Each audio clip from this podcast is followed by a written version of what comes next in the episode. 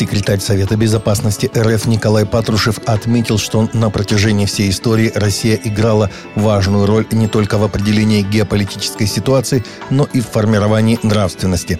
В качестве примера Патрушев упомянул восстановление французской государственности Александром I после победы над Наполеоном и создание им в 1815 году Священного Союза в Европе – Через сто с небольшим лет появилась идеология нацизма, Советский Союз сделал все для ее уничтожения, но при этом стал инициатором возрождения самостоятельного германского государства. Сталин на Ялтинской конференции настаивал на этом.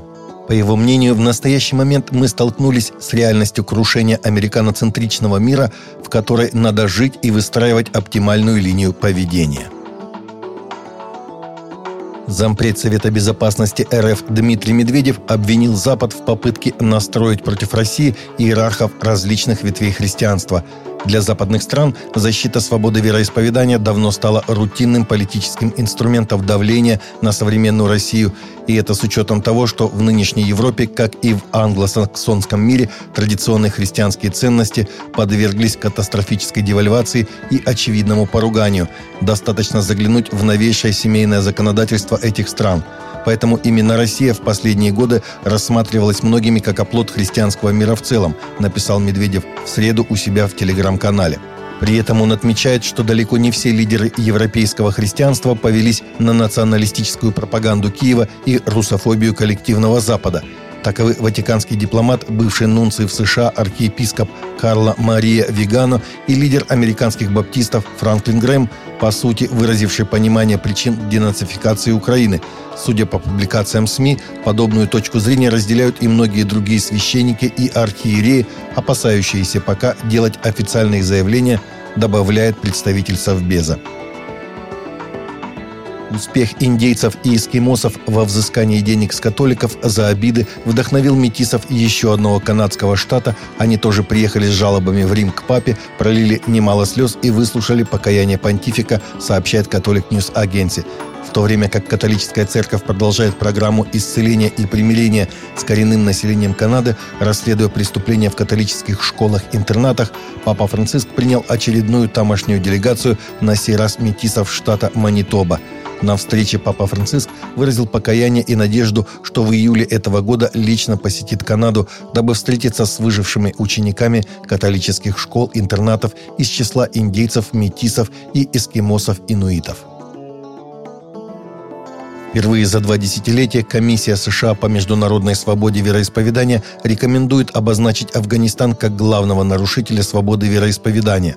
Другие страны в этом списке – Иран и Северная Корея – с возвращением талибов, запрещенная в Российской Федерации организация, к власти, условия свободы вероисповедания в Афганистане и общая ситуация с правами человека значительно ухудшились. Христиане и другие религиозные меньшинства сталкивались с преследованиями, задержаниями и даже смертью из-за своей веры или убеждений, говорится в докладе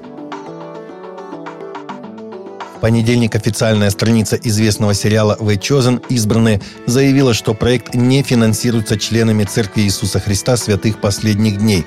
«Нас не производят мормоны», говорится в сообщении.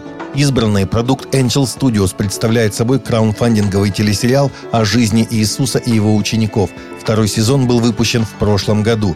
Режиссер Даллас Дженкинс, который является евангелистом, сказал, несмотря на то, что в Angel Studios есть члены церкви мормонов, сам сериал финансируется за счет пожертвований, а студия способствует его распространению. «Я считаю себя консервативным евангелистом», — сказал Дженкинс, — «я верю в Библию, она непогрешимое слово». Согласно новому исследованию LifeWeight Research, более 60% пасторов США говорят, что стресс является проблемой в их повседневном служении. Исследование также показало, что примерно половина называет уныние общим состоянием. Опрос тысячи американских протестантских пасторов, опубликованный во вторник, показал, что 63% пасторов говорят, что они борются со стрессом, а 48% сталкиваются с унынием. Чуть более одного из четырех, 28% говорят, что одиночество или отсутствие дружбы – это их проблема, в то время как около одного из четырех, 18% говорят, что депрессия – вот чем они страдают. Генеральный директор LifeWave Christian Resources говорит, что пасторы не должны стесняться обращаться к профессионалам за помощью с психическими проблемами. Современный живой мюзикл с современными поп-песнями, рассказывающий историю Пасхи, был поставлен в центре немецкого города Эссен и транслировался по всей стране по телевидению. Почти 3 миллиона зрителей посмотрели музыкальную постановку «Ди Пастион» «Страсть» немецкого телеканала РТЛ в пасхальную среду вечером. В пресс-релизе РТЛ говорится, что прямая трансляция достигла второго по величине рейтинга аудитории среди всех немецкоязычных телепрограмм в этот день. Живой мюзикл был организован немецким библейским обществом, протестантской рабочей группой по развитию миссионерской церкви, издательской группой SCM и католической Bonafatius Werk. Таковы наши новости на сегодня. Новости взяты из открытых источников. Всегда молитесь о полученной информации и о мире для всех и каждого.